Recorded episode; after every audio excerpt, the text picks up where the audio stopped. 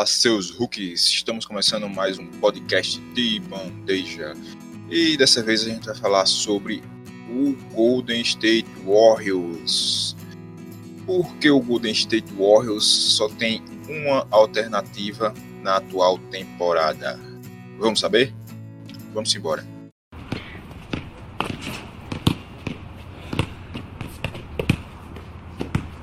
Pois é, como todos sabem, o Golden State Warriors está no inferno astral nessa temporada 19-20, o que acontece por uma série de fatores diversos que acabaram contribuindo para um dos times mais vitoriosos dos últimos anos na NBA se tornar o pior time da temporada na Conferência Oeste e, quiçá, de toda a NBA, né?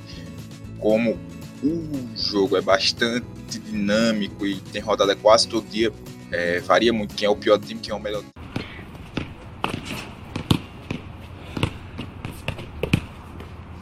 com essas inúmeras, inúmeras adversidades pelo que o time do Golden State Warriors acabou passando, é, essa temporada não estava como uma temporada para eles tancarem, né? Uma temporada para eles é, fazerem aquela velha marotagem de perder várias partidas para ganharem piques altos no próximo ano. Até porque o Golden State Warriors trocou é, a sua arena, né, saiu da Oracle Arena, estreou a nova arena é, agora recentemente e foi para o Chase Center, uma arena multiuso em São Francisco, na Califórnia, que agora serve como a nova casa do Golden State Warriors, né? É, que está baseado há muito tempo na Oracle Arena em Oakland, né? Então eles mudaram aí, é, vinham com tudo para não só ser um time mais forte, mas assim, ser uma franquia mais forte na questão dos investimentos, né? Se não me engano, hoje já é a terceira maior franquia da NBA, com os títulos recentes, né? Fica atrás na questão do dinheiro apenas do.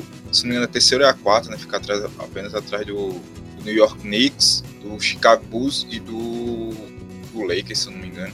Então, você pensa assim, que o time tá prontinho ali para fazer a estreia da, do, da nova arena, ver toda a questão do investimento, ver toda a questão do, da franquia como um atrativo, venda de camisa, marketing, a porra toda. E infelizmente dentro de quadro o time tá uma draga. E isso deve muito conta de que? Das lesões. É, levando em consideração tudo o que aconteceu, as lesões estão sendo um fator determinante para o Golden State Warriors estar nessa draga, né? É, o time tinha perdido o Clay Thompson por lesão e o Kevin Durant por lesão nas finais do passado. E quando começou a agência livre, né, o Kevin Durant disse que ia sair, foi para o Brooklyn Nets, se desvinculou do time. Né? E não só ele, né, perderam, perderam vários nomes e outros nomes também é, saíram é, do time. Vin Cook saiu, Livingston, né, que acabou é, se aposentando, o próprio Igodala, né, que era um fator determinante na defesa, fazia suas bolinhas ali, era um cara muito decisivo, também acabou saindo. E começou a temporada, né? É, ninguém esperava que o time pudesse estar tão, mas tão, tão ruim assim por conta de lesões, porque perdeu o Curry, quarta partida perdeu o Curry, é, o Raymond Green se machucou, o D'Angelo Russell teve uma pequena lesão, então o time simplesmente vive um inferno astral que eu acho bem difícil que saia no, nos próximos nos, no próximos, nos próximos tempos, né? Porque é um time que está jogando praticamente com o Garbage, né? É, colocou o Jordan Poole, colocou Alec Burks, Marquis Breeze, é, o Mari Spellman, vários caras que não tinham nem minutos em temporadas passadas estão compondo aí é, não só como titulares, como com banco. Colocou é, Hooks para jogar, o Eric Pascal.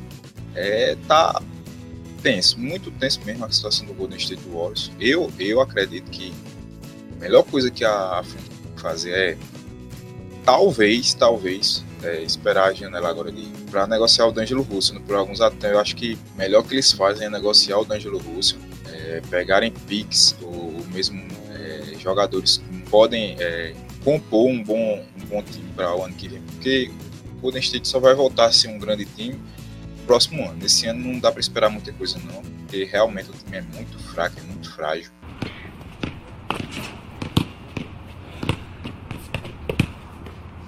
Então, só com a volta do Clay Thompson, do Curry, é, tendo o Draymond Green e aí mais um ou dois ativos, pegando uma pique alta, uma revelação aí no draft, eu acho que pode ser voltar a ser um time competitivo, porque com as peças que tem hoje, apesar desse Eric Pascal tá jogando bem, tá fazendo seus pontinhos, ter sido uma surpresa bacana para o time do Golden State, é, ainda é muito pouco para uma franquia que foi nos últimos cinco anos para as finais. É, realmente é, é complicado, né? Desde 2015, 2016 aí que o time vem vindo para todas as finais quase consecutivamente e é muito pouco para um time que vinha sendo a dinastia da NBA, né?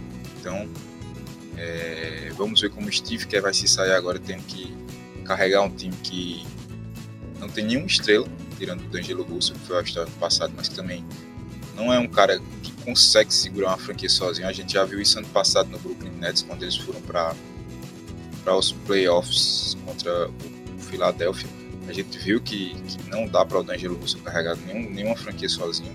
Não é esse cara.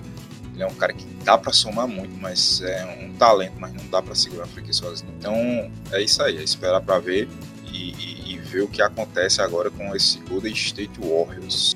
Mas digam aí o que vocês acham. Acho que o Golden State vai tancar claramente, se ele vai tentar se recuperar. O que é que o Golden State Warriors vai fazer?